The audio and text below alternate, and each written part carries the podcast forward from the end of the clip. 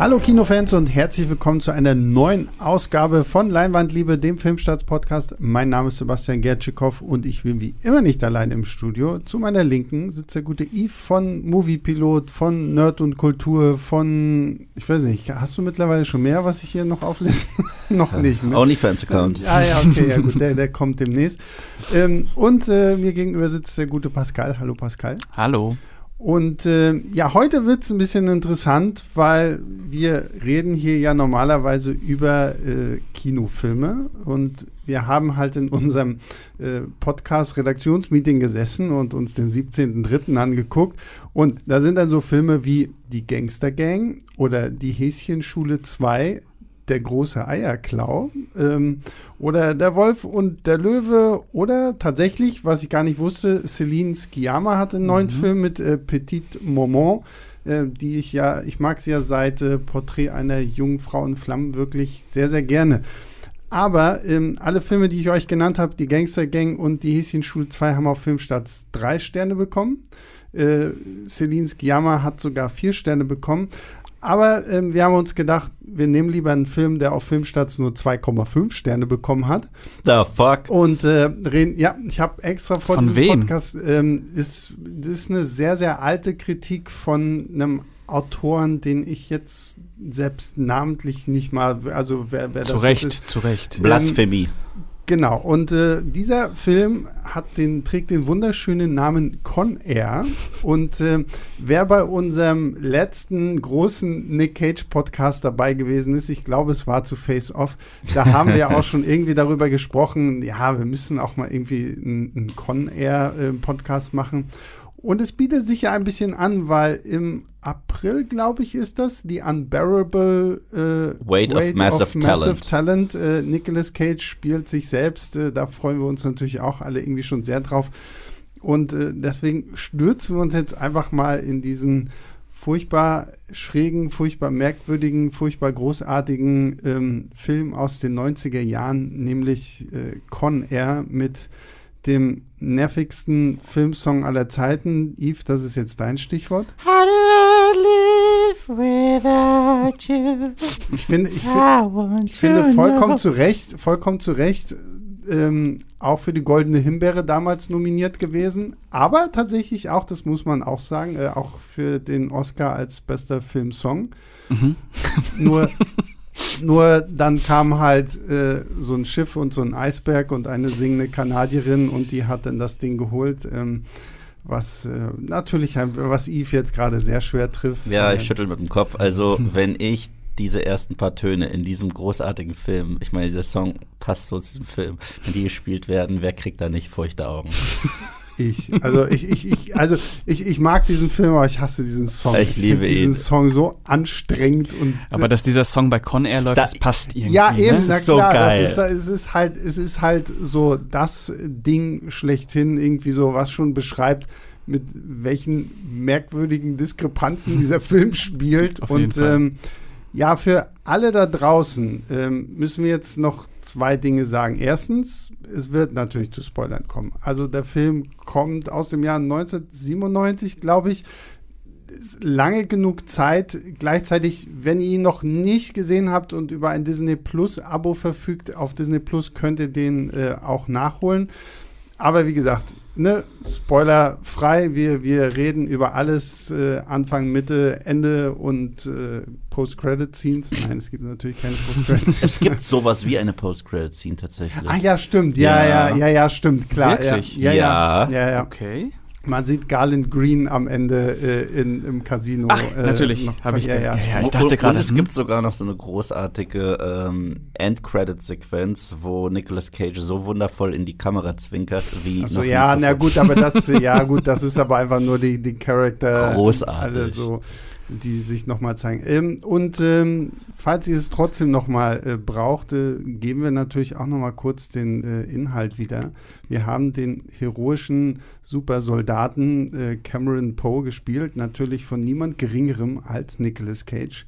Der nach langem Einsatz nach Hause kommt zu seiner Frau, die ein Kind von ihm erwartet. Und sie haben einen schönen Abend in einer Bar und dann kommen natürlich so ein paar Hillbillies und sagen, oh, deine Frau finden wir auch toll, die wollen wir angraben. Und äh, heroisch wie er ist und in Notwehr, das muss man immer irgendwie auch mit dazu sagen, verteidigt sich Cameron Poe gegen diese drei Angreifer und bringt dabei halt einen um.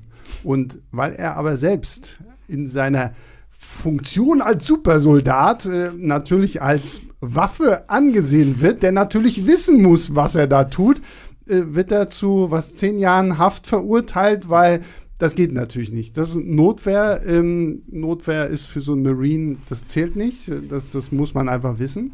Dieses Plädoyer ist, ist so großartig, großartig. Wo, wo wir sagen, sie selbst zählt als Waffe. Ja, so, und wir sind dann am äh, 14. Juli angekommen, nachdem Cameron Poe seine ganze Haft abgesessen hat und er wird in ein Flugzeug gesteckt, um quasi wieder nach Hause geflogen zu werden. Nur hat man sich entschieden, aus Gründen in dieses Flugzeug einfach auch die schlimmsten der schlimmsten überhaupt irgendwie reinzupacken, die klangvolle Namen haben wie Cyrus the Virus, Diamond Dog und was nicht noch als Johnny 23? Mhm. 24? 23, 23, 23. Ja, okay. Und, Aber ähm, vielleicht auch Johnny 600. Ja, genau. Und ähm, die hocken da alles drin, die Schlimmsten der Schlimmen. Und äh, natürlich kommt es, wie es kommen muss. Äh, sie übernehmen dieses Flugzeug, deswegen Con Air. Hoho, äh, merkst du was? Und äh, ja, jetzt haben wir natürlich die gefährliche Superwaffe, den gefährlichen Supersoldaten Cameron Poe, der hier versucht, mit seinem Plüschhasen rechtzeitig zu seiner Tochter zu kommen, die er ja noch nie gesehen hat, weil er ja auch nicht wollte, dass sie ihn im Gefängnis besucht. Und ähm, der Einzige, der ihm hilfreich, glorreich zur Seite steht, ist US-Marshal Vince Larkin, John Cusack in der von ihm meist gehasstesten Rolle überhaupt, der am Boden irgendwie versucht, Con Air zu finden. Und ähm, ja, da, ihr, ihr, merkt schon, es ist ein wichtiger und sehr, sehr guter Plot. Mhm. Ja. Ähm, ja. Ich finde den Plot großartig, sorry. Ich finde den Plot wirklich großartig. weil, weil wenn es eine Sache gibt, die mir ein bisschen heutzutage voll häufig im modernen Action-Kino fehlt, in den 80ern und 90ern gab es immer einen Plot, der die Action so krass unterstützt. Selbst wenn er plump ist, da muss es zur Action kommen, wie zum Beispiel Speed. Da ist ein, eine Bombe im Bus und wenn der Bus nicht schnell genug fährt, dann macht's Bumm. Und das ist das, ja. das ist Grundlage für Action. Hm. Man hat immer so ein bisschen gef äh, das Gefühl, dass erst die Set-Pieces da waren und dann die Story entwickelt wurde, also wirklich auf die Action äh, zugeschnitten war. Und äh, The Rock ist ja auch ein gutes Beispiel dafür. Ähm, und Conair ist da vielleicht das Paradebeispiel für. ja, und vor allen Dingen, ich, ich habe jetzt kurz vorher noch mal irgendwie gelesen, die hatten wohl auch massig Probleme mit dem Skript. Also da wurden selbst noch während der Dreharbeiten haben die irgendwie ziemlich viel da rumgedoktert, weswegen sich zum Beispiel so ein John Malkovich, der ja hier Cyrus the Virus spielt, ähm, wo ziemlich aufgeregt hat, weil er halt seinen Charakter nicht entwickeln konnte. So, ich denke so, oh nein, wie schrecklich. So, ich meine, es ist schon krass. Du hast einen John Malkovich und so, aber ähm, so, wo ich mir denke, bei diesem Film denke so, ja, alle Charaktere sind eigentlich schon entwickelt, so rein vom Plot her. aber erneut, ich will dich andauernd reingritschen, aber erneut, ich fand es, äh, also so Filme wie Con Air, ja, ja, Cyrus the Virus ist drüber und so weiter, absolut. Und das ist jetzt keine irgendwie Meisterleistung einer der Schurken, die im Kopf bleiben. Aber ich finde, man hat sich damals trotzdem Mühe gegeben, irgendwelche Schurken äh, zu erschaffen, die definitiv im Kopf bleiben. Und ich finde, er hat wahnsinnig Spaß mit der Rolle. Ja, das meine ich ja, das meine ich ja. Die, die Figuren funktionieren halt trotzdem Voll. irgendwo so, ne? Ja. Auch wenn du so, so viele auf einen Haufen hast. Sind halt alles so äh, Schlagworte auf zwei Beinen. Genau. Ja. Aber dadurch funktionieren die halt super und man muss halt auch nochmal dazu sagen, man hat John Malkovich und auch John Cusack, die vorher vor allem in Indie-Filmen unterwegs mhm. waren und dann halt in Con Air mal so eine richtige Big-Budget-Produktion äh, mitmachen mussten oder durften. Äh, mhm. Ich glaube, dass das schon eine große Umstellung war. wie alt soll John Malkovich nochmal sein? War es nicht irgendwie so, dass er 36 Jahre ist und 23 davon im Gefängnis verbracht? irgendwie sowas. Ich dachte mal, keine Ahnung. Hä, wie lang bist du? ja, gut. Also, also, das ist, ich finde, Con Air ist halt auch so der perfekte, wirklich so Popcorn-Kino, aber Voll. denkt nicht darüber nach, was die Leute da gerade alles mhm. irgendwie so erzählen oder so, weil ähm, so, so viel machte diese Story einfach nicht Sinn. Ich habe jetzt am Wochenende nochmal geguckt und die ganze Zeit nur gedacht, was zur Hölle passiert hier eigentlich gerade? Was, warum, wieso, weshalb so? Also das ist natürlich auch im, im passendsten Augenblick, wenn es zu einer weiteren äh, Gefangenenübergabe kommt, natürlich einen Sandsturm gibt, weswegen mhm. alle irgendwie verdeckt da durch die Gegend laufen müssen, wo du, du so echt so, so das Gefühl hattest, da saß irgend so ein Auto, hm, wie mache ich denn das jetzt? Jetzt sind ja schon so viele Polizisten gestorben hm, Sandstürme. Ja, die gibt es doch in der Wüste. Und dann hat es einfach irgendwie so mit dazu gepackt. Aber ich, ich, ich nehme es diesem Film nicht krumm, dass er so von der Story her so sehr episodenhaft wirkt. So, ne? also wir haben immer so, wir fliegen von Punkt A los, dann müssen wir bei Punkt B zwischenlanden, dann kommen wir zu Punkt C und dann fliegen wir nochmal los und dann gibt es den großen Showdown in Las Vegas. Ja. Ich finde super. Mehr braucht man nicht bei so einem Film. Also ich glaube, wir haben äh, das letzte Mal, als wir über Face Off geredet haben, und ich, Face Off ist der bessere Film, ja. aber als wir über Face Off geredet haben, haben wir uns auch gesagt, der Film juckt sich nicht wirklich um den Plot. Der Film hat viel zu sehr Spaß mit seinem Konzept und tobt sich da aus und hat dann auch seine beiden Overactor, die den anderen Overactor nachmachen müssen, was mhm. großartig ist, John Travolta und äh, Cage. Und hier ist es ähnlich. Der Film hat ein Konzept, damit hat er Spaß und das zieht er halt durch den ganzen Film über. Und ich habe vor sowas immer wahnsinnig Respekt, wenn ein Film ganz genau weiß, was er ist und nicht probiert mehr zu sein. Ich finde ihn auch nicht zu lang. Du, der, der ist genau richtig so, finde ich. Ne? Vor allem, wenn man überlegt, dass hier Regisseur Simon West, das ist seine erste große Unfassbar. Produktion gewesen, so, ne? die er damals für, für Jerry Bruckheimer gemacht hat. Und äh, Yves, das für dich sehr wunderbar, weil ich habe äh, Simon West mal so ein bisschen näher beleuchten, weil ich, wie gesagt, der Name so war mir ein Begriff, so was er alles gemacht hat. Ne? Äh, er hat äh, das eins, den, den Song, den du in letzter Zeit ständig als Ohrwurm hier im Büro rauf und runter hörst, zu dem hat er das Musikvideo gedreht. Das wundert mich nicht, weil erst recht der letzte Akt des Films sieht schon sehr stark nach Musikvideo aus. Also das in Vega. Ich will jetzt nur wissen, weißt du, welchen Song, über welchen Song ich rede? Oh Gott, ich dachte, wir reden über. Nee, nein, nein, nein, nein, nein. Na, welchen Song haben wir jetzt gefühlt in den letzten Wochen hier rauf? Oh, Never Gonna Give You Up von Rick Astley? Wow. Wow. Ja. Wow. Okay, den hat Simon West. Den hat Simon West gedreht, ja. Und der, und der Film ist noch ikonischer gerade geworden. Eigentlich hätten sie das spielen müssen in der Bar. Absolut. Das wäre großartig. Oh, das wäre Hammer gewesen, ja. Ja. Wow, okay. Da würde ich dich dann auch den Song singen lassen. Aber no strangers to love. das hätte auch gepasst. Ja. Ähm, ja, dann kommen wir mal zu, zu dem King schlechthin, Nick Cage. Mm. Was sagen wir denn zu Nick Cage? alles. äh, wer will an Pascal? Fang du doch erst. Ja, wir können ja erstmal mit dem offensichtlichsten anfangen, mit der Frisur.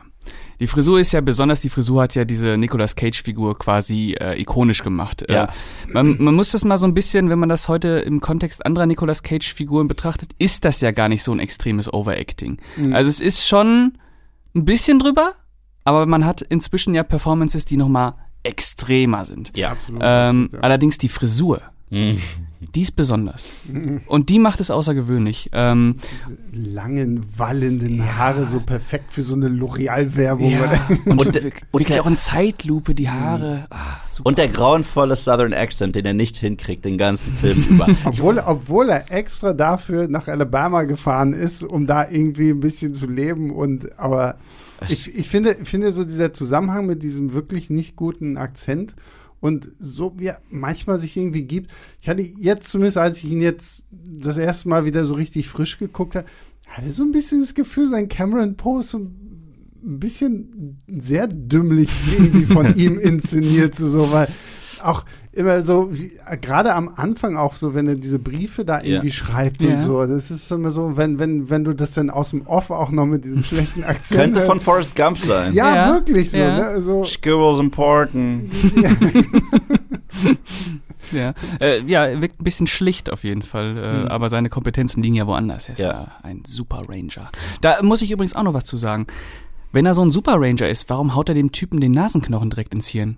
Weil er sauer war. Aber ich meine, naja gut, das, ja, ist ein Grund. Ja, das ja, ist, ist halt Punkt. das, was der Richter gesagt hat. Ne? Ne, die, die, da, hat, ähm, hat Pascal vollkommen recht, weil auch wenn er sauer ist, eine Superwaffe. Also Ja. er muss eigentlich wissen, Hätte ihm auch einfach einen Kinnhaken geben ja können. genau, Ja. also, ne, also da hat Pascal recht und das unterstützt einfach nochmal, dass Cameron Post verdient hat, für diese Tat tatsächlich zehn Jahre in den Knast zu Das kommen. Witzige ist, die waren wirklich bewaffnet. Das also seine Angreifer. Ja, ja, Äh, ja. Das, das, das macht halt irgendwie noch drei gegen ein und drei sind bewaffnet. Also zumindest, ich glaube, einer von ihnen hat noch irgendwann ein Messer gezogen. Du, die, diese ganze, dieses ganze Szenario da in der Bar war ja auch schon an sich Mhm. einfach. Du hast diese random Typen, die da irgendwo hinten hocken und auf einmal meinen so, oh ja, na klar, weil ich, ich gehe jetzt mal zu diesem Soldaten dahin und Ja, der bagger- voll behangen ist mit Ja, Orden, eben, ne, so den mache ich jetzt mal an. Genau so. Warum ich, nicht? Ich, Und das Witzige ist, dass mir das letzte Mal, als ich ihn geguckt habe, ist mir das aufgefallen, weil ich ihn früher gesehen ich habe den sehr jung gesehen. Ähm, da kam mir diese ganze Sequenz immer länger vor. Ich dachte, das ist halt so ein richtiger Setup für eine Story. Aber wenn du es jetzt guckst, kommt es dir eigentlich vor wie im Schnelldurchlauf. Die sind halt da, das sind halt alle Klischees, die du schnell haben musst, aber so, äh, als wenn du auf Vorspulen drückst. Oh, das ist er und seine Frau. Oh, das ist deren Ja, Song. ja. Oh, da ist er schon, der Böse. Die Highlights einfach Ja, zusammengefasst. genau, und oder ist er schon tot? Das ist so, oh, und das, das geht eigentlich so verflucht schnell alles, auch wenn er dann noch so im Regen nach ihr schreit. Großartig. Großartig, ja, dieser Regen. Mm. Ja, und dann, ähm, wir, haben über die Haare gesprochen, wir haben über, die, ähm, über den Akzent gesprochen. Mhm.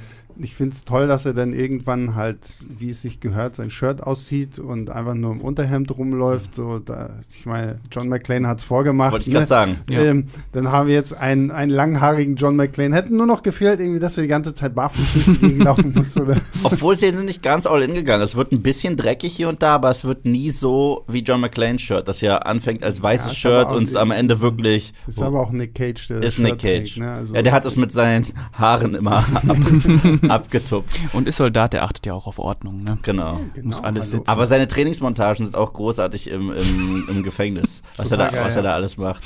Was ich mich die ganze Zeit gefragt habe, ist, äh, zu welchem Zweck musst du im Schneidersitz sitzen können und dich so an den Händen irgendwie hochdrücken können? Damit du Jean-Claude Van Damme einfängst. Wahrscheinlich. Ja. ja, und äh, das Einzige, was ich ein bisschen schade finde an diesem Film, er hat keine so geilen One-Liner. Also dieses Put the bunny back in the box ist irgendwie nicht so spektakulär, weil ich meine, das ist aber auch wieder so ein perfektes Beispiel, wie, wie merkwürdig dieser Film einfach ist. So, ne? Dieses, wir haben ein äh, Flugzeug voller äh, gefährlicher Menschen und ihm geht es um seinen komischen Hasen. ja, der ist wichtig, weil das ist das erste Geschenk an seine Ja. kleine Tochter, die ihn. Ist es nicht. Irre ich mich, ist es Dakota Fanning? Nee, Das nee, glaub nee. ich, Nee, nee. nein, Dafür ist nicht. Dakota Fanning, ich glaube. Das ist eine dieser Dakotas. nee, nee, nee. Ich glaube auch nicht, dass es eine der Dakotas ist. Also es ist einfach nur äh, random Kind. junges Mädchen Ja, mit ja. blonden Haaren, so die halt mal kurz irgendwie im Bild erscheint. Aber ja. Du zuerst. Ich wollte nur sagen, der, ähm, der Plüschhase hat quasi den gleichen emotionalen Wert für Cameron Poe wie der Hund für John Wick. Ja, total, total. Er sagt fast, fast den Hasen an, du bist tot. Was ich auch spannend, wa- was, was ich, äh, äh, Willst, du- willst du damit sagen, dass John Wick eigentlich nur eine schlechte Kopie von Con Air ist? ja, Ja, obwohl ich muss sagen, ich liebe halt auch Nicolas Cages äh, deutsche Synchronstimme, weil da kommen dann die One-Liner doch so ein bisschen durch. Und zwar, wenn er gefragt wird, weißt du, was ich bin? Und der antwortet mit, hässlich wie die Nacht. also, also, es gibt schon ein paar. Ja, bei der Synchro ist halt auch geil, die klingt halt super männlich. Die ganze Zeit. Ja, also immer und die hat halt nicht diesen Akzent. Jeder Satz, ich glaube, er hat 80 äh, Aufnahmen im Synchrostudio dazu gehabt und die haben gesagt, wir nehmen den, der am übertriebensten ist. Jeder Satz. "Ah, Daddy, komm nach Hause. Oder, oder, "Ah, dann werde ich wohl doch noch diesen Scheißtag retten. so, also, Ist ja, ist ja auch die Stimme von Vin Diesel, ne? ja, ja, Also- genau, genau. Aber ähm, dann, dann gibt's auch noch seinen, seinen, seinen besten Kumpel im Knast, dem ich auch nicht zutraue, ein Schwerverbrecher zu sein, weil der ist so lieb. Und der äh, ist halt auch insulinabhängig. Ist, das- äh, ist das nicht Baba? Ich glaube, es ist Baba aus Forrest ist- Gump. Das ist Baba aus Vielleicht Forrest ist es wirklich Das Forrest Gump nach. Es ist ein Spin-off. Ja. Ja, es ist ein Spin-off. Es ist Baba und er ist wieder sehr lieb. Und äh, es gibt in diesem Film halt entweder Leute an Bord dieses Schiffs, äh, Schiffs, äh, Flugzeugs, die die Liebsten der Liebsten sind oder die absoluten abartigen Freaks. Und dann gibt es Steve Buscemi und ich glaube, dem sollten wir sehr, sehr viel widmen, oder? Ja, das machen ja. wir auch. Aber ich, ich, ich will noch mal auf dieses Gefängnisding zurückkommen. Das hat mich halt damals schon so gewundert, weil gefühlt steckt da noch ein zweiter Film so, ne? So Con Air das Prequel, so die zehn Jahre des äh, Cameron Poe im Knast oder irgendwie ja. sowas. Weil er hat ja auch irgendwie echt Glück, so, ne? Der Typ, mit dem er da wohnt, so. Und, und ich meine, er nutzt es ja auch aus, er lernt ein bisschen Spanisch und Origami und so. Aber da bin ich mir ziemlich sicher, dass das, das war Nicolas Cages Wunsch, okay? Ich glaube, ich glaube, für, für, für Charakterzeichnung muss irgendwas Verrücktes äh, Color uh, Out of Space haben wir auch geguckt. Mhm. Ich, ich wette, diese Idee mit den Alpakas kam von ihm so. Du, absolut. Also. Aber ich finde es halt auch lustig und weil, weil du hier seinen besten Kumpel da schon erwähnst, so, so, der ist halt auch so diese, diese ganze Insulin-Nummer ist auch irgendwie so super strange. Damit einfach, es später Drama ja, gibt. Genau, ja, genau. aber die Figur ist halt auch so scheißegal. Das ist ja, ja, unfassbar. Das, ja. Das ist echt unfassbar. Ich habe mir gewünscht, dass diese Origami-Sache noch irgendwie in der Actionsequenz äh, das ist aus so, einem dass er irgendwas faltet und dann das wäre geil gewesen. wäre auf jeden Fall gut gewesen. Oder wenn er wenigstens so aus einem brennenden Geldschein, den er da in, in Las Vegas denn findet, zu so seiner Tochter wenigstens so, so einen Origami-Hasen hätte. Ja, weil der andere Hase kaputt weil der andere geht Hase kaputt und er faltet dann so ein, ja. oh, geil. Und eine frühe Hollywood-Rolle von Dave Chappelle. Ja, richtig. Stimmt, ja. Der super im Film ist, wenn er den einen Typen da einfach anzündet oder wenn er sich da was mit äh, reingenommen hat, was er auskotzt, um, mhm. um äh, freizukommen. Aber es gibt so ein paar Sequenzen, wo sie auch einfach sagen, ja, aber Chappelle ist lustig, wir machen jetzt ganz kurz Sitcom mit ihm, wenn er mit dieser einen da flirtet und so mhm. weiter. Das ist einfach Chappelle, okay. Cool. ja, gut. Aber ja. Das, das ist halt, glaube ich, auch einfach so dieses so, so, so klassischer Sidekick-Charakter für den, für den Schurken, so der halt ein bisschen lustig sein soll, ein bisschen merkwürdig ist und. Ja, und irgendwie ein Comedian, der damals, äh, oder der ja immer noch groß ist, aber damals halt so im Kommen war. Hm und für Con. Und John Cusack sollte aufhören, sich für diesen Film zu schämen. Es ist eine super Performance von ihm. Er hat eine super Dynamik mit, mit Cage. Und ich finde es sehr witzig, dass John Cusack bis heute Interviews abbricht wenn man ihn auf Conhair anspricht. Weiß man, was der Grund ist? Er hasst den Film, er hasst es damit Teil, Teil dieses Films. Aber begründet hat das nie? Nee, also ich glaube. weil er so komische Sandalen tragen Ich, ich wollte gerade sagen, ich glaube, wenn, dann sind es nur, kann, können es nur diese hässlichen, ja. hässlichen Sandalen gewesen Weil ich habe auch mal versucht, irgendwie so, so zu gucken, wie er das irgendwie begründet. Mhm. Aber so, so richtig findet man da jetzt so nichts Handfestes. Ich habe jetzt nur irgendwie ein Interview so kurz überflogen mit ihm, was er mal vor Ewigkeiten mit dem Guardian gemacht hat oder so, wo er halt entweder seine ganzen Rom-Com-Geschichten erwähnt, als, als Filme, die er nicht so wirklich mag, oder halt diese, diese Con-Air-Kiste. Aber vielleicht auch einfach irgendwie, weil das halt so die Sachen sind, die ihn so in seine klassische Schublade gesteckt haben irgendwo, weil. Aber das stimmt ja nicht. Ja, gen generell, weder ihn noch Nicolas Cage kann man eigentlich so krass. Okay, Nicolas Cage kann man mittlerweile in eine Schublade stecken, wenn man weiß, es wird ein bisschen verrückt. Mhm. Aber ansonsten, Nick Cage hatte einfach nur ganz kurz eine Phase in den 90ern, wo er Actionstar war. Und danach hat er keinen Bock mehr auf Actionstar sein und dann hat er Artsy-Filme oder skurrile Comedies gemacht. Und John Cusack da mal eigentlich rauszubrechen aus den ganzen Romcoms und aus den Indie-Filmen und in so einem großen Action-Blockbuster mitzuspielen. Ich verstehe gar nicht, warum das Vor allem, so er hat er nachher 2012 noch gemacht. Der also, wesentlich beschissener ja, ist. Ja. Also und ich kann es auch nicht verstehen. Und wie gesagt, ich bin ein großer John Cusack-Fan. Ja, also ich auch. Ich, ich mag Super. ihn total gerne, auch in seinen mag auch seine, seine Romcoms. Ich mag gerade auch seine ganzen hier früheren Sachen hier, Say Anything oder ja. High Fidelity. Der, der, Volltreffer, ja, High mhm. Fidelity ist auch super. Und ja. ähm, ich kann es ja auch nicht verstehen. Vor allen Dingen, diese Rolle, finde ich, passt ja auch so zu ihm. So. Ja. Also so dieser US Marshal da so, klar hättest du da jetzt auch irgendeinen so, so einen Action-Typen irgendwie mit reinbringen können, aber die Rolle beinhaltet ja eigentlich nur, dass du irgendwie das, das Erstkicker-Auto klaust und irgendwie durch die Gegend fährst und so, so ein paar kleinere Actionsequenzen hast. Und, und er ist ja auch irgendwie so ein schulmeisterlicher Klugscheißer genau, irgendwie auch. Ja. Das ist, kannst ja nicht, weiß ich nicht, kannst ja nicht Jean-Claude Van Damme hinsetzen. Ja. Äh, also Obwohl das, könntest. Könntest du schon, aber wär was wäre das für ein Film geworden? Und, äh, er, wäre, er wäre im Spagat durch die Gegend gefahren und hätte gesagt, Cyrus, ich habe was für dich. Und hätte seinen Bizeps gezeigt. Ja. ich finde die Besetzung von John Cusack schon gut und ich finde, der macht das auch gut, aber John Cusack ist eh damals ein guter gewesen. Inzwischen was er teilweise da raushaut, das tut schon weh. Was, äh, was ist denn so? Was diese Direct-to-DVD-Dinger, die er die ganze Zeit macht, das also, ist ja keine Ahnung. Ich habe hab schon, hab schon so lange nichts mehr, ja. also aktuelles von John Cusack gesehen, weil ich, ich überlege gerade, was irgendwie. Also der letzte große Film war, glaube ich, der David Cronenberg, Maps to the Stars, wo er eine größere Rolle hatte. Und dann macht er ja, ja okay. unzählige Direct-to-DVD-Scheiße. Wie Bruce Willis, Mann. Ja, wie ja. Bruce Willis und äh, wie auch Nicolas Cage. Aber bei Nicolas Cage ist es dann eben noch mal wertiger, weil er halt ich sagen, eine aber Performance ich mein, raushaut. Ja, eben, ne? Und John Cusack haut keine Performance raus. Nee, ne? John Nein. Cusack macht, glaube ich, auch nur noch so für einen Paycheck. Und Vor allem, der raucht in jedem Film E-Zigarette und das sieht so scheiße aus.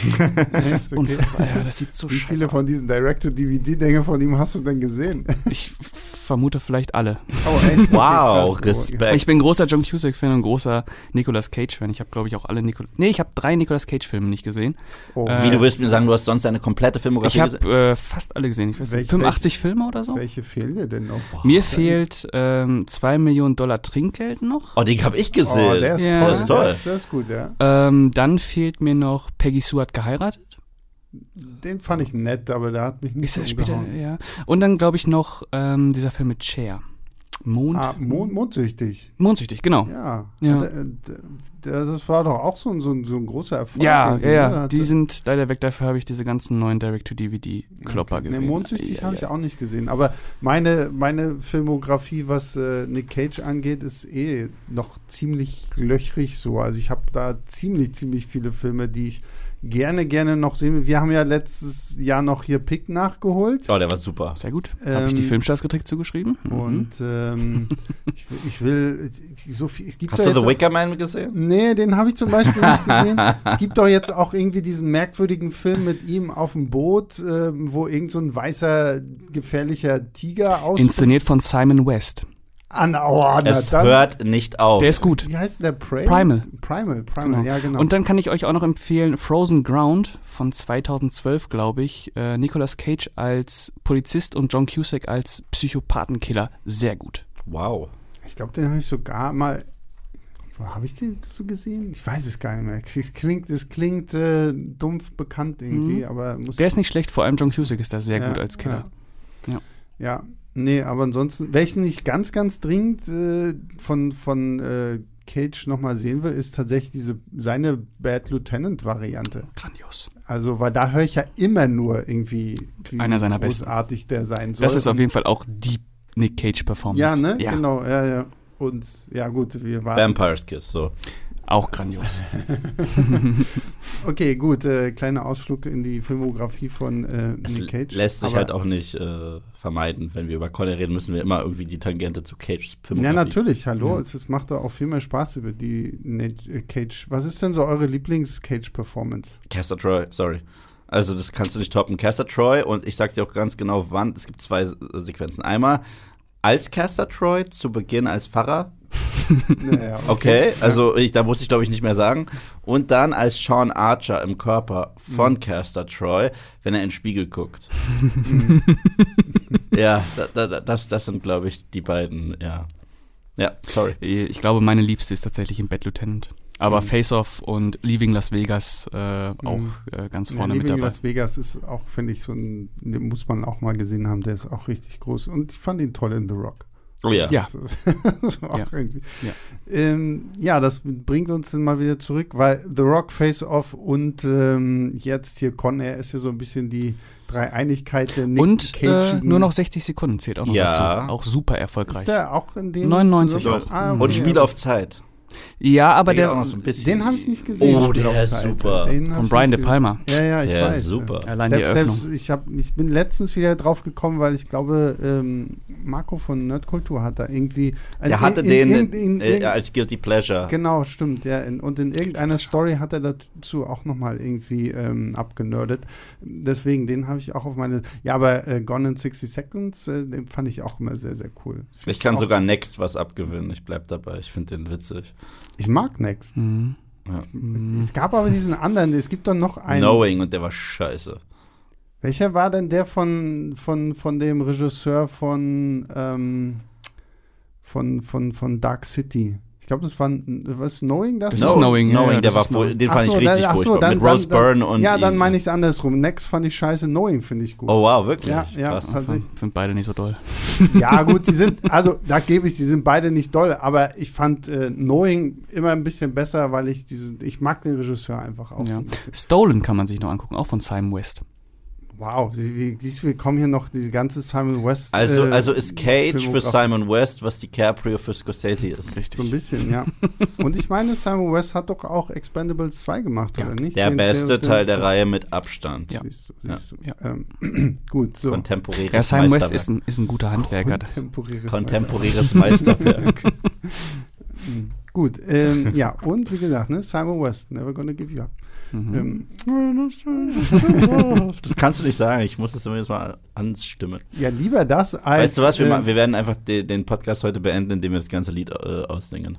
Also lieber das als Leanne Rhymes mit äh, toller Con Con Air Musik. Aus, aus, aus, aus. Ähm, So, kommen wir mal zurück zu Con Air, Ja, weil bitte. darüber haben wir uns ja hier zusammengetroffen und äh, Yves hat ihn vorhin schon angesprochen.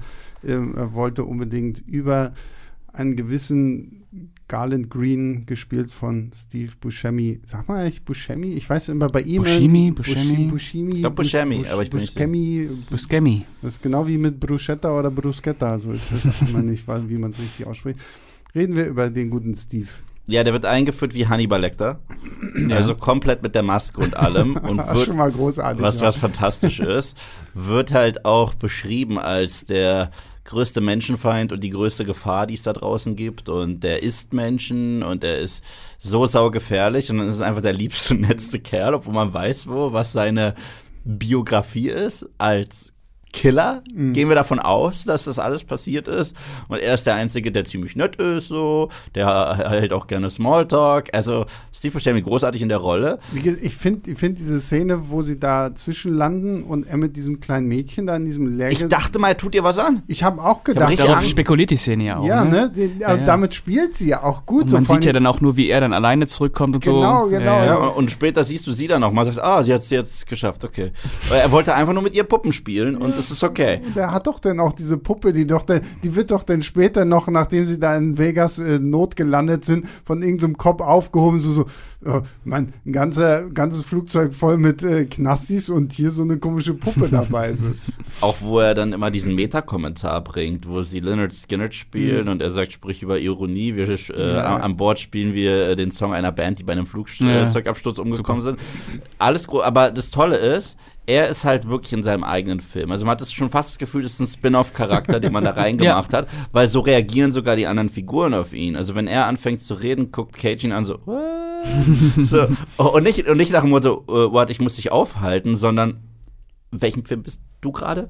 Und, und, und ich finde es großartig. Also jede Szene mit ihm ist einfach nur phänomenal. Und er hat auch gar keinen Bock, sich dieser Con Air Crew äh, anzuschließen. Er hat aber auch keinen Bock, den Tag zu retten. Er hat einfach nur Bock, ein bisschen rumzulatschen, Puppen zu spielen, sein Leben zu genießen und so ein bisschen Wisecracking-mäßig ein paar Kommentare abzugeben. Und das gibt ihm so eine andere Dimension. Der Film würde 100% funktionieren ohne diese Figur. Aber ich bin so dankbar, dass sie drin ist. Ja, also äh, die meisten sind ja irgendwie ähm, geisteskranke Kriminelle und er ist ja ein geisteskranker Geisteskranker. Ja, Ähm, Und ich habe mich gefragt, was will dieser Film über diese Figur aussagen? also was sagt dieser Film über solche Schwerverbrecher aus? Allgemein, das muss man, also der Vorwurf von Con Air ist ja, dass der Film hochgradig menschenverachtend ist. Ich glaube, das können wir bestätigen. Sind äh, alles unfassbare Bestien, die weggesperrt werden müssen und nur böse sind. Oder Nicolas Cage halt, der nur gut ist. Äh, obwohl er jemanden gekillt hat.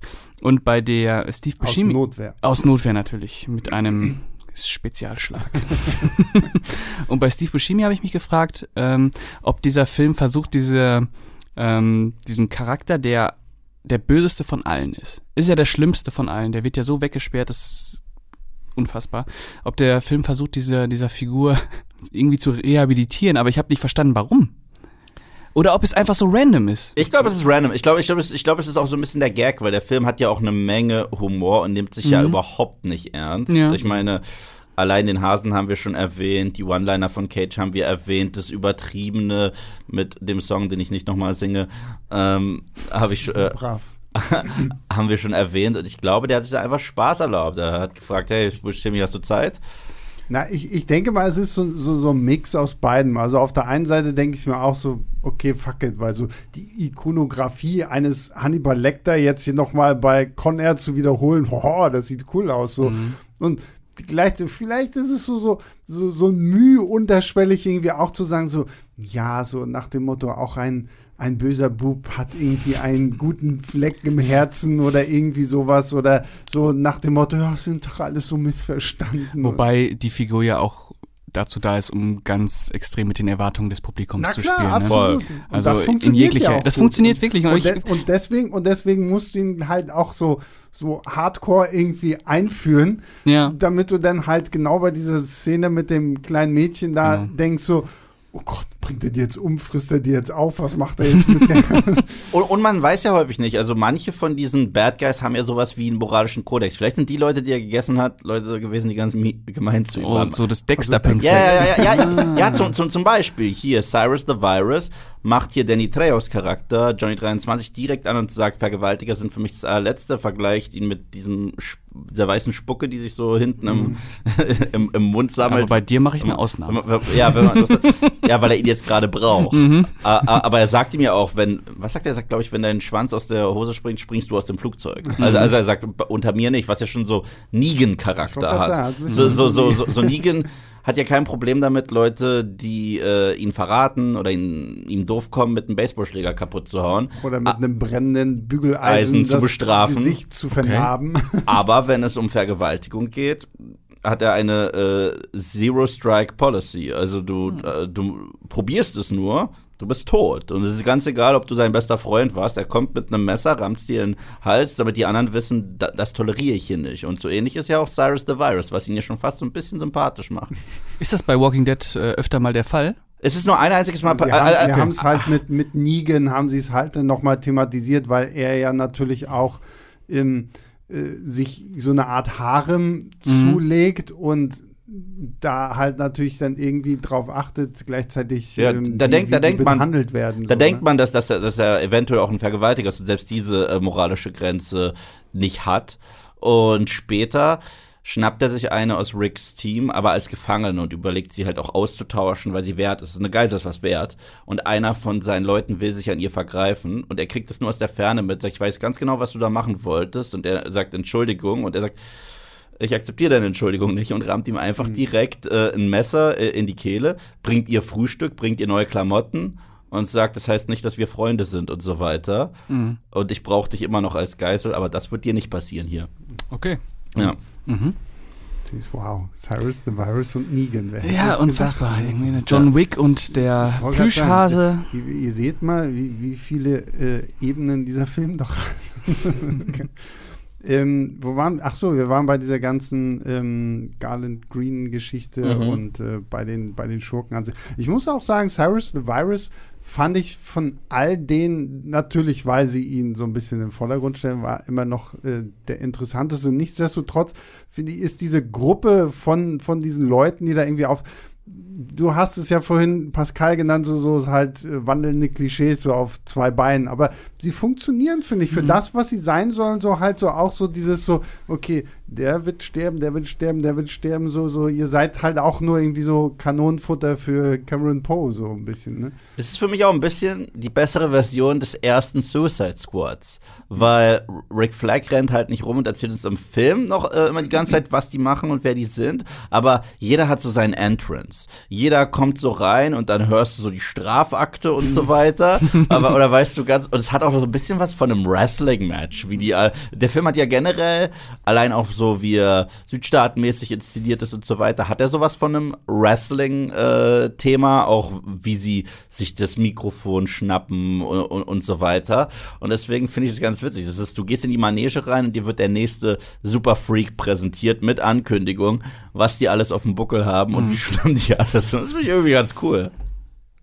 Ja, muss ich auch sagen. Also ich, ich, und dass man halt dieses Szenario Flugzeug wählt, passt halt irgendwo einfach auch ziemlich gut. Und äh, sie, sie schaffen es ja trotzdem, das meinte ich ja vorhin mit, wir haben ja mal so diese Episoden, dass du halt zwischendurch auch immer noch gute Actionsequenzen so hast. Ne? Also diese, diese Zwischenlandung da dann auf diesem, was ist dieser Schrottplatz, so, so dieser Lerner Airfield da, mhm. diese, ähm, wenn sie da diese Kolonne noch angreifen von der Polizei und so, da, da merkst du dann auch, okay, ist nicht einfach nur Leute fliegen im Flugzeug durch die Gegend, sondern äh, Action muss natürlich auch irgendwo noch drin sein. Wie, wie seht ihr so das äh, Gefälle mit der Action?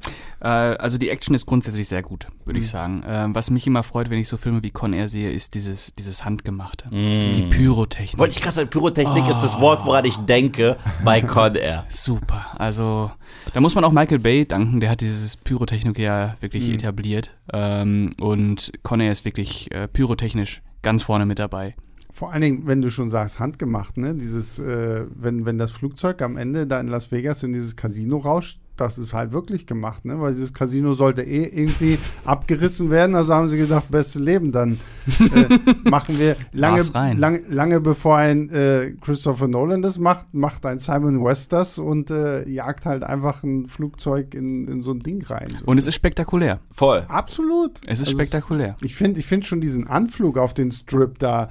Äh, Der vollkommener Bullshit ist, weil die hätten einfach ein bisschen nach links, dann ist ein Flughafen. Ja, aber dann ist es dann ja, nicht, ja nicht so cool. Genau, aber ich meine nur, ne? Also wir landen vorsichtig da. Nö, wir landen mitten auf dem Strip. Na, und das Geile ist, wir haben dann dazu noch diese grell, äh, grellen und schimmernden Farben des Casinos überall. Mhm. Also dieses ganzen äh, Strips ist da alles dran. Und dazu haben wir dann noch diesen Mega-Score, der genauso gut äh, aus, hätte aus Armageddon kommen können, wo wir die E-Gitarren einfach so richtig aufdrehen und ach, ich vermisse solche Filme. ja, zum Glück kann man sie ja immer noch gucken, aber ja. Also, da gebe ich dir recht. Also auch, auch dann noch dieser, dieser finale Kampf da auch auf dem, was ist, Feuerwehrwagen, ja, wo, ja. wo, Cyrus und äh, Poe po dann da irgendwie nochmal kämpfen. So. Weil genau das braucht dieser Film am Ende halt auch nochmal, ne? dass die mhm. beiden so gegeneinander äh, antreten und finde, es macht es halt einfach irgendwie rund so. Es ist zwar wirklich ein total dummer Film, über den man wirklich nicht mhm. zu viel nachdenken darf, aber ich finde, so in seinen Versatzstücken ist er einfach so bestes Action-Kino zum, zum Abschalten. Definitiv. Und ich liebe es auch, dass es noch eine Szene gibt. Ich, ich freue mich jedes Mal auf diese Szene. Der Kampf ist vorbei, der Showdown ist vorbei, aber Cyrus, es sieht so aus, als wenn er es irgendwie rausgeschafft hat. Wir sehen noch, was aus ihm wird und wie ihm dann der Schädel zertrümmert wird. Das, das ist aber auch so ein Punkt, weil, weil, also wie Cyrus da irgendwie stirbt, das hatte für mich schon so, so was so Tom und Jerry mäßiges, weil er fliegt ja dann erstmal noch durch diesen Übergang, weil er ja auf dieser Leiter da fest, wo du dir denkst, okay, eigentlich müsstest du schon tot sein. Und dann fällt er noch mal irgendwie diese Schrottpresse, diese da. Schrottpresse, wo ihm dann irgend so ein, so, ein, so, ein, so ein schweres Gewicht einfach mal den Kopf zermanscht. So. Ich muss da jedes Mal an Terminator 1 denken. Jedes Mal. Du denkst, es ist vorbei. noch einmal klettert er und dann macht ihn was kaputt in einer Sch äh, Schrottpressanlage. Ich so, das ist, das ist Terminator. Da dachten sie sich, ja, warum nicht? Ja, oder in äh, Indiana Jones Jones 2 gibt es ja auch diese Szene mit, mit diesem Rollband und diesem riesigen Stein. Stimmt, ja. Ja, ja, ja. es ist auf jeden Fall sehr lustig, wie man den Tod von Cyrus the Virus irgendwie immer noch ein bisschen hinauszögern kann, um es noch ein bisschen epischer zu machen, weil warum nicht? Wenn man kann, dann kann man. Ne? Was, ich, was ich immer unfassbar bei diesem Finale finde, ist die Entscheidung, dass man die Frau von Nicolas Cage und das Kind einfach genau da reinfliegt. Ja. die schlimmsten Menschen aller Zeiten sind, alles fliegt in die Luft. Wir bringen die dahin. Das ist schon okay. Na, vor allen Dingen, nach, nachdem er ja sein, seine Frau und sein, sein Kind zehn Jahre einfach nicht gesehen, weil er ja auch von Anfang an sagt, so, äh, das hatte ich mich kurz immer gefragt, so, so warum kennt sie Daddy noch nicht? Und er, er, beantwortet das ja dann selbst, indem er dann irgendwas, ich will nicht, dass meine Tochter mich hier unter diesen ganzen Viechern sieht, so. Und was macht man am Ende? Ja, hier. So. Unfassbar. Überall liegen Leichen rum. Da brennt es noch irgendwo im ja. Hintergrund. Und, äh, und trotzdem ist, ist diese Szene, ich weiß, ich weiß, es ist die größte emotionale Erpressung, aber ich finde die jedes Mal toll. Er das erste Mal seine Tochter sieht, aber ich weiß, ob sie Angst hat oder nicht. Und da hat er diesen Hasen, der sieht total scheiße aus, weil, weil er mindestens genauso viel durchgemacht hat wie Paul selbst. Und wenn sie ihm dann sagt, ja, das ist dein Papa, und sie einfach äh, es bei ihr durchdreht und sie ihn umarmt. Und dann haben wir das traurige, gerührte Gesicht von Cage in einem Close-Up. Ah, und dazu den wundervollen Song. Wundervoll. Ich bleib dabei. Wenn, sie, wenn er den Origami-Hasen einfach vor ihr gemacht hätte, dann hätte er sie noch viel schneller für sich wieder gewinnen können, weil das glaube ich dann auch. hätte sie noch gesagt, wow, Daddy kann richtig coole Sachen. Ja, kann Papier richtig basteln. Mhm. genau. Cool. Zeig mir mal, wie das funktioniert. Und, und letztlich heißt es ja dann mit der äh, Szene, die dann noch kommt von, ähm, wie heißt er nochmal, Graham Greene? Ja. Ja. Garland, Garland. Ja, Gar- Garland, Garland, Garland, Garland, äh, dass er äh, ausgebüxt ist. Er ist, er ist davon gekommen und er genießt jetzt sein Leben in Vegas und ich glaube, er muss niemanden mehr essen.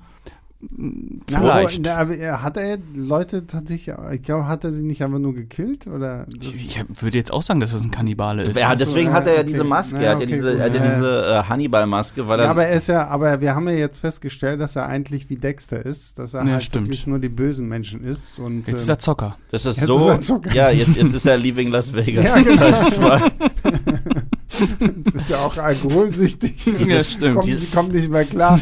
Diese Szene ist auch so hard random. Weil, weil wir haben eigentlich so diese krasse Katharsis und dieses Happy Happy End mit, mit Cage und äh, seiner Frau und dem Kind und äh, es könnte eigentlich nicht kitschiger sein. Und dann nochmal, weil dieser eine Charakter noch nicht genug da war, sehen wir ihn, dass es ihm im Casino gut geht. Und Ja. ich liebe es, ich liebe Der, es. der Schlimmste von allen hat es einfach geschafft und darf jetzt in Was Ruhe ich- spielen. Was ich mich da die ganze Zeit gefragt, woher hat er den Anzug? Keine Ahnung. Der wird, der wird den Typen vielleicht gegessen haben und ihn dann abgenommen haben. Ja, und sein. Portemonnaie benutzt er. Oh. Das ist so, vor allem, er kriegt ja auch einen Cocktail und sowas alles. Also ähm, schon, schon geil. Aber selbst in den kleinen Schurkenrollen gibt's so coole. Wing Rames ist am Start. Ja. Also hier Marcellus Wallace oder, äh, oder ähm, äh, Lucius aus ähm, der ganzen ähm, Mission Impossible Mhm. Reihe. Ähm, dann gibt es äh, hier Tom aus The Walk, äh, aus Lost. Das ist der, der immer einen Bad Guy spielt. Der hat den einen der Others gespielt. Der ein Pilot ist und der spielt immer nur Bad Guys. Hat er auch schon mal in einem Interview gesagt. Er hat gesagt, er war froh, dass der Typ zumindest so ein, äh, so, so ein Pilot mit Herz und, und, und Seele war und dass so sein Charakter war. So, ja, da kann ich zumindest mal ein bisschen lächeln und da mal ein bisschen ein paar charmant. Weil normalerweise steht, äh, er meinte, bei, bei seinem Gesicht und so weiter, kriegt er immer Call-Sheets, wo drauf steht, du bist ein gemeiner Mistkerl. und du bist dafür da, dass du auf die Fresse kriegst. So ein bisschen wie DiCaprio in Once Upon a Time in Hollywood, wo, er- wo nur noch solche Rollen kriegt. Das, ist, das kriegt er. Deswegen war er so glücklich darüber. Aber der ist so, jetzt abgesehen von seiner kriminellen Laufbahn, der fliegt gerne. und, und, und das fand ich immer so cool. Ja. Ja. Ja, ja wegen Rames, weiß ich nicht. Ich gl- glaube, aus seiner Rolle ist hätte man, Luther, nicht Lucius. Wieso habe ich Lucius gesagt? Luther Stickle heißt er ja. Bei Hätte- Mission Impossible. hätte man mehr machen können, finde ich so. so ich, der geht tatsächlich, finde ich, so ein bisschen unter. Vor allem, dem, dem wird ja auch so eine kleine Story dann gegeben. Der hatte irgendwie so ein Buch geschrieben im Knast, was Ja, sich dann ja, so als genau. Weckruf für die schwarze Community Ja, ja, ja. und Denzel Washington soll die Hauptrolle spielen in der Verfilmung. Ist so saugeil. Vor allen Dingen, wenn ich Wing Rames sehe, denke ich natürlich sofort Denzel Denzel, Washington ja. Spiel, so weil passt ja, muss Denzel nicht sich nur noch Ja. ein bisschen was antrainieren und anfressen, damit er so ein bisschen auf die Größe und die Breite kommt, die so ein Wing Rames da irgendwie mit reinkriegt. So. Aber ähm, ja, also wie gesagt, die, die, diese Gruppierung, die sich da auf diesem Flugzeug zusammenfindet, ist schon wirklich sehr unterhaltsam. Danny Trejo, eine Danny weitere Arschlochrolle in der langen äh, Reihe von Arschlochrollen von Danny Trejo. Johnny 23, wenn wir danach nur noch seinen Arm da hängen sehen. Großartig, ja. ja. Stimmt, ja. Ja, ich glaube, wir haben alles gesagt, oder? Ich weiß nicht, gibt es noch irgendwas Brennendes, Wichtiges? Warum gab es nie einen zweiten Teil? Das, es gab ja immer mal so Gerüchte, ne? Con Air 2, selbst Simon West hat ja irgendwie immer gemeint, so. Kann man problemlos machen. Ja, aber habt ihr gesehen, was aus Speed 2 geworden ist? Ja. Und schon ist Stille. Naja, und vor, aber ich meine, gut, wir werden ja wohl wahrscheinlich demnächst bald sehen, was mit einem anderen glorreichen Nick Cage-Film passiert, wenn er eine Fortsetzung bekommt, Jahre, Jahre später. Ich sag nur Face Off 2. aber ist er mit dabei? Nein, ich glaube, er ist nicht mit dabei. Es aber kommt Face of 2? Ja. ja. und es ist sogar. Ohne Travolta und ohne. es ist der, Hm, es ist Cage. der Regisseur von ähm, Godzilla vs. Kong. Oh, Der okay. daran arbeitet, der, der ist doch gerade damit. Adam Wingard. Genau, der ist doch gerade damit beschäftigt, äh, ein, eine, eine Verfilmung von Thundercats zu machen. Oh, geil. Und mhm. er soll tatsächlich auch ein Sequel zu Face Off machen, was tatsächlich auch als Sequel gedacht ist. Also es ist jetzt nicht irgendwie Spin-off oder so, es soll immer noch in dieser gleichen Welt quasi spielen wie der erste Face Off von John Woo. Man weiß halt nur, im Augenblick sind weder Travolta noch Cage da irgendwie. Im Augenblick. Ja, genau. Es wird ein Cameo geben von Travolta, da bin ich mir ziemlich 100 sicher. Pro. Ähm, da, und er, und er wird jedem ins Gesicht fassen. Ja, genau. so. ähm, äh, also von daher, ne, aber man weiß noch nicht, wer da jetzt die Hauptrollen spielt. Das ist nee, nee, bekannt. absolut nee. Also es, es, es, ich weiß auch mittlerweile gar nicht, wie weit Wingard da jetzt das mit drin ist, weil das hörst du schon so häufig. Es ist ja schon nach, nach äh, Godzilla vs. Kong so, hm, ja, er, er will, weil, weil Warner wollte ihn ja dann auch direkt gleich für den nächsten Kaiju-Film da irgendwie mhm. haben, aber da hieß es dann, hm, da weiß man jetzt halt noch nicht, weil er eben noch Face Off 2 und Thundercats machen muss. Aber Face Off 2 sollte sich echt sparen. Ja, also das Filme, die keine Fortsetzung brauchen. Ja. Face Off ist ganz weit oben auf der Liste. Es hat das ja, beste Ende aller Zeiten, wo ja, er sagt, wir haben ein Kind verloren, hier hast du ein neues. Genau. Und, und ja, von aber der sieht ja fast hm. genauso aus. Also von daher, ja, genau, ist, genau. Von daher ist es okay. Und er wird auch direkt akzeptiert, indem er auch einfach eine Hand ins Gesicht kriegt. Ja, das ist, das ist einfach die Aktivierung. Ja. Das war, war das es ist ein Teil der Archer-Familie. Ja, genau. Also ich meine, so hat, so wurde doch auch der, der kleine Junge hier in Steven Spielbergs AI irgendwie aktiviert. Und nicht? Diese kleine Roboter so, ja. so, du bist jetzt auf mich programmiert, so, so, hab mich lieb. Aber ich glaube, ich glaube, da ähm, überschätzt sich Hollywood sehr häufig und denkt, dass, dass der Name Face Off stark ist. Der Name ist total scheißegal. Also es ging eigentlich nur darum, dass du John Travolta und Cage hast und, und Blödsinn damit machst, dass ja. die beiden jetzt in anderen ja, spielen. Und John Woo halt inszeniert. John Woo, ja, genau, also mit Tauben und Kirchen und hast du nicht gesehen. Und, und, goldenen Knarren. Ja, genau. Oh. Und, ja. und, und, so ähnlich wäre es mit Con Air 2. Was willst du da machen? Nicolas Cage diesmal. Naja, man würde auf jeden Fall Steve Buscemi eine größere Rolle geben. Ja, auf jeden Fall. Ähm, Spin-off. Der würde mit Nicolas Cage zusammenarbeiten, wahrscheinlich. Wie bei Big Lebowski, das Spin-off mit äh, Jesus. Das habe ich bis heute nicht gesehen. Ich auch nicht. Das ist richtig, richtig furchtbar. Oder? Das ist richtig, richtig. Also, okay. ich habe es mal geguckt, weil es gab es irgendwann mal bei, bei Prime. Mhm. Und dieses The Jesus Rolls, das ist ja auch irgendwie ein Remake von einem französischen Genau, das habe ich auch gehört. Aber basierend auf dem Charakter von. Nein, nein, es ist wirklich. Es gibt einen französischen Film, ich glaube sogar, es ist Gérard Depardieu oder so, irgendwie. Das war damals irgendwie so ein, so ein, krasser Skandalfilm, weil es letztendlich so ein bisschen darum geht, du hast halt zwei Typen, eine Frau und ihr wisst so, mhm. ne? Und das gleiche machen sie jetzt hier irgendwie halt mit diesem, dieses Remake ist einfach nur ein Remake und John Turturro hat halt gesagt so, oh, aber ich mag irgendwie meine Rolle von Jesus und den, den packe ich jetzt hier mit rein. Es hat so krass nichts mit The Big Stimmt. Lebowski zu tun, außer dass er am Anfang des Films irgendwie aus dem Knast kommt. Da spielt Christopher Walken, glaube ich, auch noch kurz irgendwie den Gefängnisdirektor. Und da wird halt kurz mal irgendwie erwähnt, dass er auch irgendwie halt mal Bowling gespielt hat oder sowas. Und also dieses The Jesus Rolls ist so ein schlimmer Film. So. Also das hat wirklich so hart nichts mit The Big Lebowski zu tun oder sonst irgendwie was. Also wer die Rolle mag, spart euch diesen Film. Guckt also, euch einfach nur die Szene an, wo er die Bowlingkugel leckt in Lebowski äh, on, re on, on, on, repeat, ja. ja.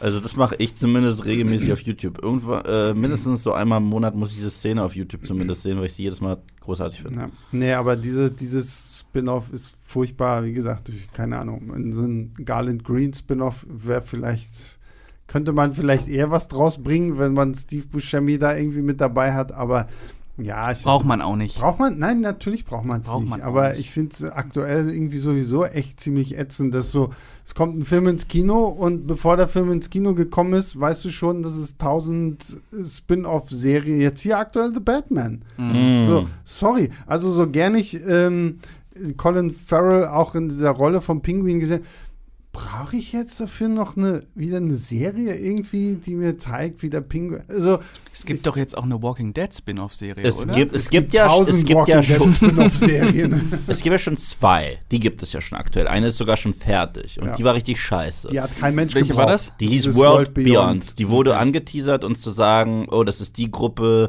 die so das Geheimnis der Serie ist, solche irgendwelche Wissenschaftler und Armee, uh, wer sind die? Und wir haben es immer noch nicht erfahren, obwohl wir die Serie geguckt das, haben. Das, Spann das Spannendste an dieser ganzen, das waren nur zwei Staffeln. Mhm. Und die spannendsten Sachen in der ersten Staffel gab es eine Post-Credit-Scene, die Eve und ich bis zum Tag danach nicht gesehen haben, weil wir nach dem Abspann sofort ausgemacht haben, weil diese Serie so langweilig war. Und dann gab es halt noch in Staffel 2 im Finale nochmal eine Post-Credit-Scene. Und das sind die einzig beiden wirklich interessanten Sachen, die diese Serie gegeben hat. Das heißt, das hättest du auch in The Walking Dead packen können. Locker. Weil okay. die, die, die eine Post-Credit-Scene im Staffel 2-Finale sagt halt tatsächlich, wo kommen die Zombies her so, Ah. und Ja. sowas. Ne? So, das ist natürlich irgendwo, wo du sagst, okay, klar, weil das haben sich viele immer irgendwie gefragt. Und Robert, das machen sie- Robert Kirkman ist dem ja immer aus dem Weg gegangen, bis er Mhm. dann irgendwann mal hier diese Alien-Virus-Theorie da in den Raum geworfen hat, bevor er gesagt hat, ja, ja, war auch nur Käse. Und das machen sie sogar mit Hilfe eines Walking Dead Charakters, also Ja. den, den es mal gab. Und deswegen hätte man das genauso gut in die Mutterserie packen können. Die zweite Serie ist Fear the Walking Dead. Ich habe ein Herz für die. Aber was sie jetzt machen, ankündigen, die und die Figuren, von denen wir gerade die letzte Staffel sehen, der Mutterserie, mit denen geht es weiter da und da, dann denke ich mir, toll, das heißt, ich weiß, dass die vier wichtigsten Hauptfiguren diese Serie überleben werden. Warum? War, also, selbst wenn ihr das machen wollt, warum jetzt schon ankündigen? Weil das ist so, als wenn damals Avengers Endgame uns schon gesagt wurde, wer alles danach sein eigenes Projekt kriegt in Serienform, was total beschissen gewesen wäre. Obwohl, was ich ja sehr lustig finde, ganz viele Leute schreiben mir bei dieser ganzen Walking Dead-Kiste immer noch so nach dem Motto: Ja, erinnere dich mal daran, dass Robert Kirkman bei den Comics gesagt hat, das geht noch ewig weiter. Und dann war irgendwie auf einmal zwei Ausgaben später war das ganze Ding vorbei. Aber das war ein Trollmove. Das war ein ganz krasser Trollmove. Er meinte, das- Mhm. nö, es wird noch 100 Ausgaben geben und dann so zwei Ausgaben später und vorbei. So. Und, aber das kann ich mir hier halt nicht vorstellen. Im Also Leben meine, nicht. Okay. ich meine, Jeffrey Dean Morgan und Lauren Cohen sind jetzt quasi hier schon für dieses Negan-Maggie-Spin-Off irgendwie. Hängen die denn zusammen? Das Also ist- ich bin, das äh, ist- ich muss, ich muss erstmal sagen, ich bin bei Staffel 8 ausgestiegen. Oh, das ist die schlechteste Staffel. Da, äh, Staffel 9 wird gut. Sag ich dir wirklich, Staffel Ja. 9, neue Showrunnerin. Mhm. Richtig stark. Das war wirklich wie Fühlt Tabula sich an, Rasa. Fühlt sich an so wie eine gut, neue Serie so so ein gut. bisschen. also, also das Ja. empfehle ich dir wirklich. Also es ist, Mhm. wurde wirklich wieder zu einer sehr starken Serie, auf jeden Fall. Ähm, nur so oder so bin ich langsam fertig mit der Serie. Also ich kann langsam damit abschließen, weil es nur mal elf Staffeln sind. Naja, und, weil deine Frage, Negan und Maggie, haben sie jetzt, sind jetzt ja quasi gerade in der Serie auch voneinander getrennt und wie man mir auch erklären will, dass ausgerechnet die beiden was zusammen machen. was zusammen machen, nachdem, nachdem er auf brutalste Art und Weise ihren Mann umgebracht hat. Und ich mir auch denke so, und, und sie wünscht ihm ja die ganze Zeit eigentlich nur den Tod. Sie will ihn ja ge- gefühlt auch ständig tot. Ich mir denke, cooles Duo für eine Serie. Wahrscheinlich also, sehen die sich in der Serie gar nicht. Das ist das. Also- The Art Couple mit Ja, Maggie und Negan. Ja, keine Ahnung. Er hat meinen Mann getötet. Heul leise. ja.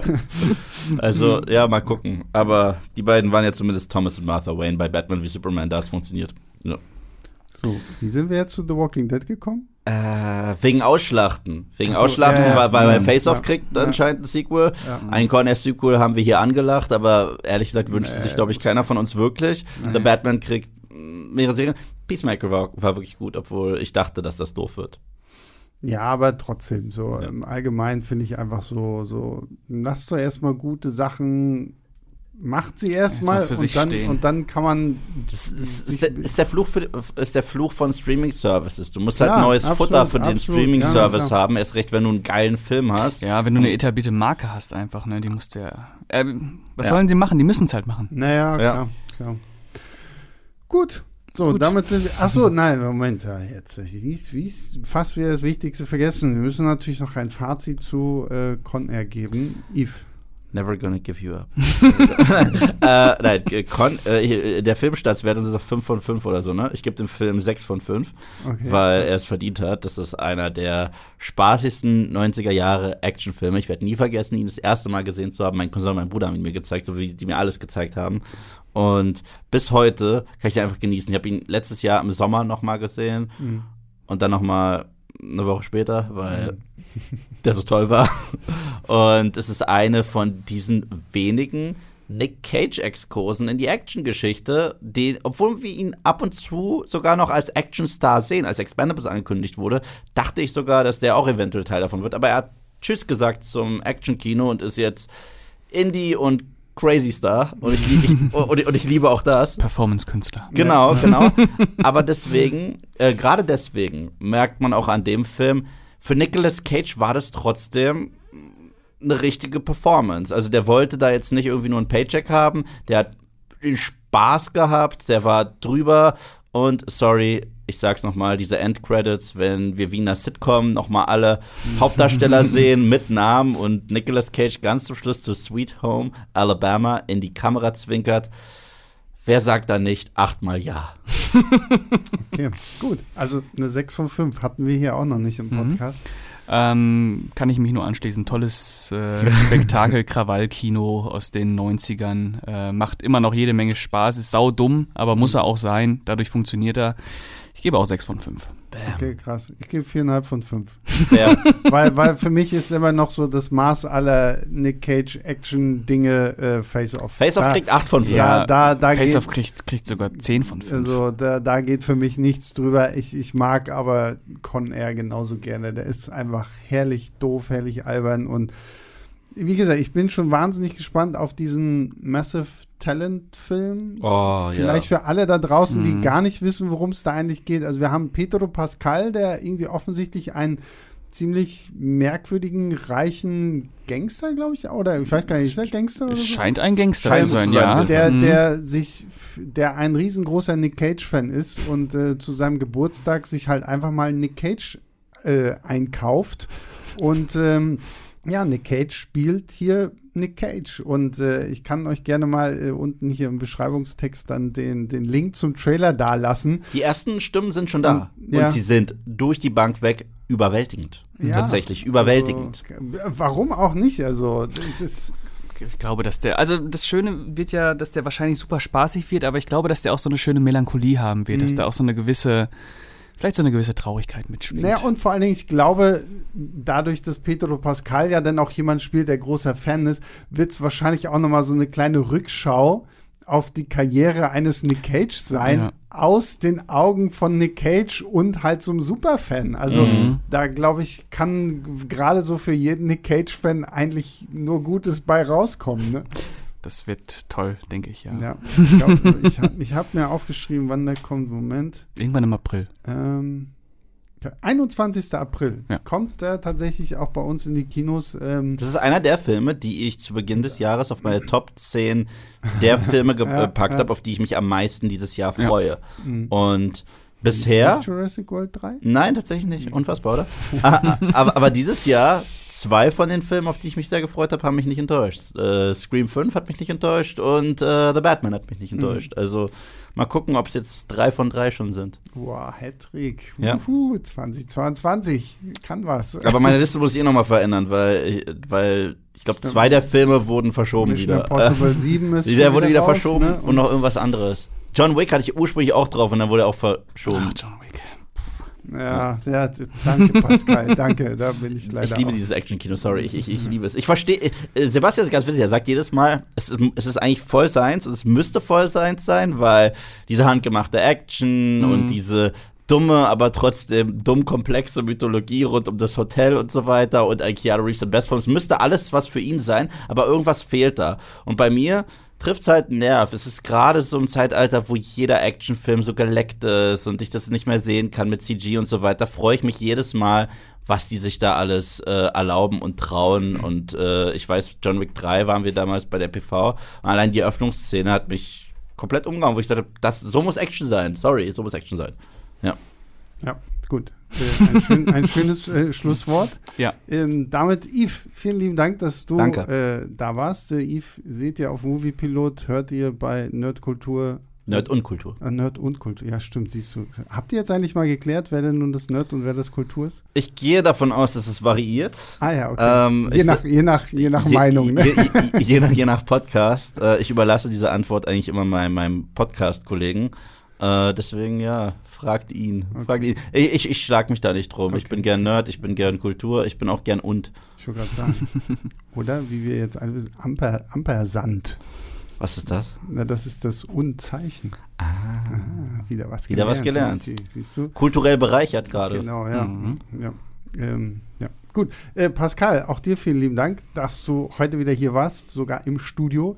Äh, das hier ja, wo unser Büro ja so gerade umgepinselt wird. Sehr gerne. Und äh, unser größter Dank geht natürlich raus an alle, die Woche für Woche fleißig zuhören, ob ihr uns nun zum Einschlafen benutzt oder auf dem Weg zur Arbeit oder sonst wohin. Das freut uns immer wahnsinnig sehr. Bewertet uns bei Spotify, der Apple Podcast App, wo auch immer ihr uns hört. Ähm, oder schreibt eine Mail an leinwandliebe.filmstarts.de, da freuen wir uns auch drüber. Und ähm, weil wir heute über Simon West gesprochen haben und weil Yves es vorhin schon angekündigt hat, verabschieden wir uns oh ähm, mit äh, einer wichtigen Botschaft, die an alle da draußen für euch äh, reingeht. Und ähm, wir, wir folgen damit in den Fußstapfen von, von großen Menschen, die diesen Song auch schon irgendwie mal verkörpert haben. Never gonna give you up, never gonna let you down. Never gonna roll around and desert you. Never gonna make you cry. Never, never gonna say goodbye. Never gonna tell a lie and hurt you. Okay, damit wunderschön, sind wir wunderschön. damit sind wir raus.